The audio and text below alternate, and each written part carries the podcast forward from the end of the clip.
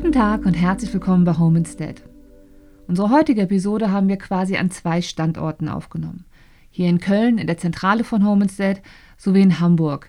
Der mein heutiger Gesprächspartner ist Herr Karl Olaf Petters, Geschäftsführer des Betriebes in Hamburg Südost. Herr Petters, in Hamburg gibt es aktuell eine ganz besondere Studie. Das Universitätsklinikum Hamburg-Eppendorf testet auf Corona-Antikörper. Können Sie uns ein bisschen was darüber erzählen? Frau Vassilier, die vergangenen Monate haben uns doch sehr deutlich gezeigt, wie wenig wir letztlich über Covid-19 wissen. Und mit wir meine ich nicht nur uns alle, die Allgemeinheit, äh, sondern insbesondere auch die äh, Wissenschaftler, die Fachleute. Wir erinnern uns doch alle an das Hin und Her, beispielsweise in der Frage, ob Masken nun wirksam sind oder nicht. Für uns bedeutet das, dass äh, wir denken, dass es notwendig und sinnvoll ist, alle Maßnahmen zu unterstützen, die den Fachleuten helfen, mehr über das Virus zu lernen.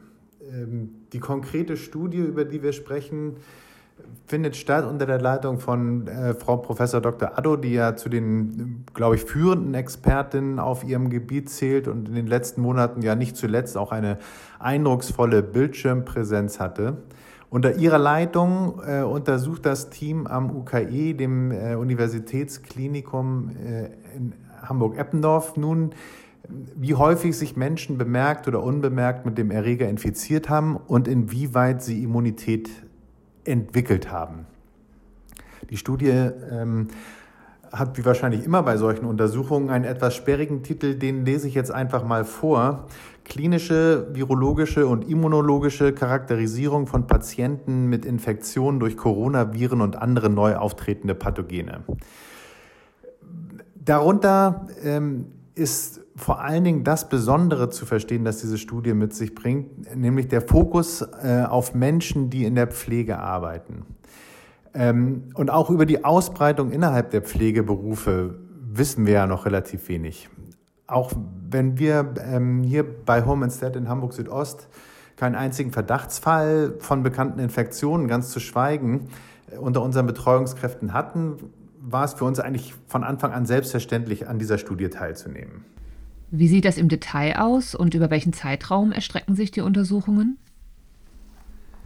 Die Studie hat äh, unter anderem das Ziel, auch auf der Zeitachse Veränderungen äh, wahrnehmen zu können und ähm, erforschen zu können. Deswegen ähm, sind wir gebeten worden, an mehreren äh, Testphasen teilzunehmen. Die erste hat bereits stattgefunden vor zweieinhalb Wochen. Ähm, die nächste findet statt Ende dieses Monats, also Ende August. Dann folgen weitere nach weiteren zwei Monaten, nach einem halben Jahr und nach einem Jahr. Ähm, wir haben, äh, um die Belastung für unsere Betreuungskräfte, auch die zeitliche Belastung so gering wie möglich zu halten, diese äh, Blutentnahmen, denn darum geht es, um äh, die Abgabe der Leistungsnachweise gruppiert, sodass unsere Betreuungskräfte, die ja ohnehin zu uns kommen, ähm, das nicht unnötig häufig machen müssen, sondern wenn sie dann schon mal da sind, um die Leistungsnachweise abzugeben, äh, dann bekommen sie eben auch äh, Blut abgenommen. Und was genau ist dann das Ziel dieser Studie? Ja, das Wichtigste, glaube ich, habe ich schon gesagt. Es geht darum, einfach äh, Basiserkenntnisse, Basisinformationen zu gewinnen, um das Coronavirus besser zu verstehen und ähm, mehr Informationen darüber zu sammeln. Das ist natürlich kein Selbstzweck, sondern abgeleitet davon ist dann das Thema, dass es äh, um die spezifische, äh, um das spezifische Infektionsgeschehen in der ambulanten Pflege geht, also einfach mehr Informationen darüber zu bekommen, ähm, was hat das ähm, bei äh, Pflege- und Betreuungskräften ausgelöst. Ähm, davon wiederum abgeleitet kann man dann natürlich über Schutzmaßnahmen sprechen. Also was gab es bisher für Schutzmaßnahmen, die zu bewerten ähm, und damit am Ende zu einer ähm, noch besseren Arbeitssicherheit beizutragen. Arbeitssicherheit für unsere Betreuungskräfte natürlich ganz vor allem. Ähm, dahinter könnte dann sogar am Ende, oder das versprechen sich zumindest die, die Wissenschaftler, äh, Erkenntnisse darüber stehen, ob Covid-19 eigentlich als Berufskrankheit anerkannt werden kann.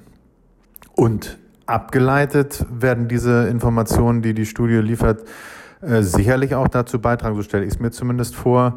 Äh, also erstmal, wie gesagt, die Erkrankung in Zukunft besser zu verstehen und sicher wird das auch einen Beitrag dazu liefern äh, bei der Entwicklung neuer Impfstoffe oder Medikamente äh, gegen, die, äh, gegen das Coronavirus. Das heißt, wie sieht die Beteiligung Ihres Betriebes hierbei konkret aus?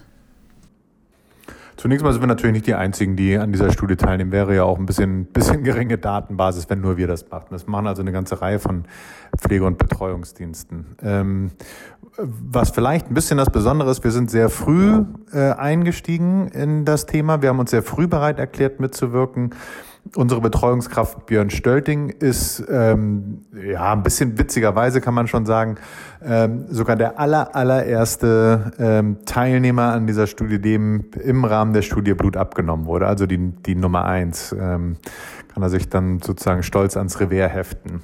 Ähm, wir nehmen mit äh, insgesamt sieben Teilnehmern an dieser Studie teil, äh, die alle unterschiedliche äh, biografische Hintergründe haben, unterschiedliche Einsatzfelder haben und ähm, die sich ganz, ganz schnell bereit erklärt haben, äh, an der Studie mitzuwirken. Ich weiß noch, dass ich äh, am an einem Abend um, um halb sechs äh, die E-Mail an alle Betreuungskräfte rumgeschickt habe und äh, damals gingen wir noch davon aus, dass das Teilnehmerfeld arg begrenzt ist. Das ist ein bisschen aufgeweitet worden, aber wir hatten die ersten äh, vier oder fünf Zusagen eine halbe Stunde später. Also ganz klar, unsere Betreuungskräfte sind da super dran interessiert. Natürlich unter anderem auch, weil sie ja selbst die Informationen über ihr, ähm, über das Infektionsgeschehen bei ihnen auch bekommen. Also denkbar ist ja trotz allem immer noch, dass ähm, auch einige Menschen ähm, unwissentlich äh, infiziert gewesen sind. Und umso spannender ist es dann natürlich, äh, für die Betreuungskräfte zu erfahren, äh, wie sich das dann im Zweifelsfall auf der Zeitschiene äh, präsentiert hat. Also es ist für unsere Betreuungskräfte natürlich auch einfach für sich selbst spannend, Informationen zu bekommen und an dieser Studie teilzunehmen. Vielen Dank, Herr Petters, dass Sie sich die Zeit genommen haben und dieses Interview gegeben haben. Eine wirklich spannende und vor allem wichtige Studie. Und wir bei Home State sind wirklich stolz darauf, dass wir hier vorreitend daran beteiligt sind. Vielen Dank auch an die Betreuungskräfte, die hier mitmachen. Alles Gute. Tschüss.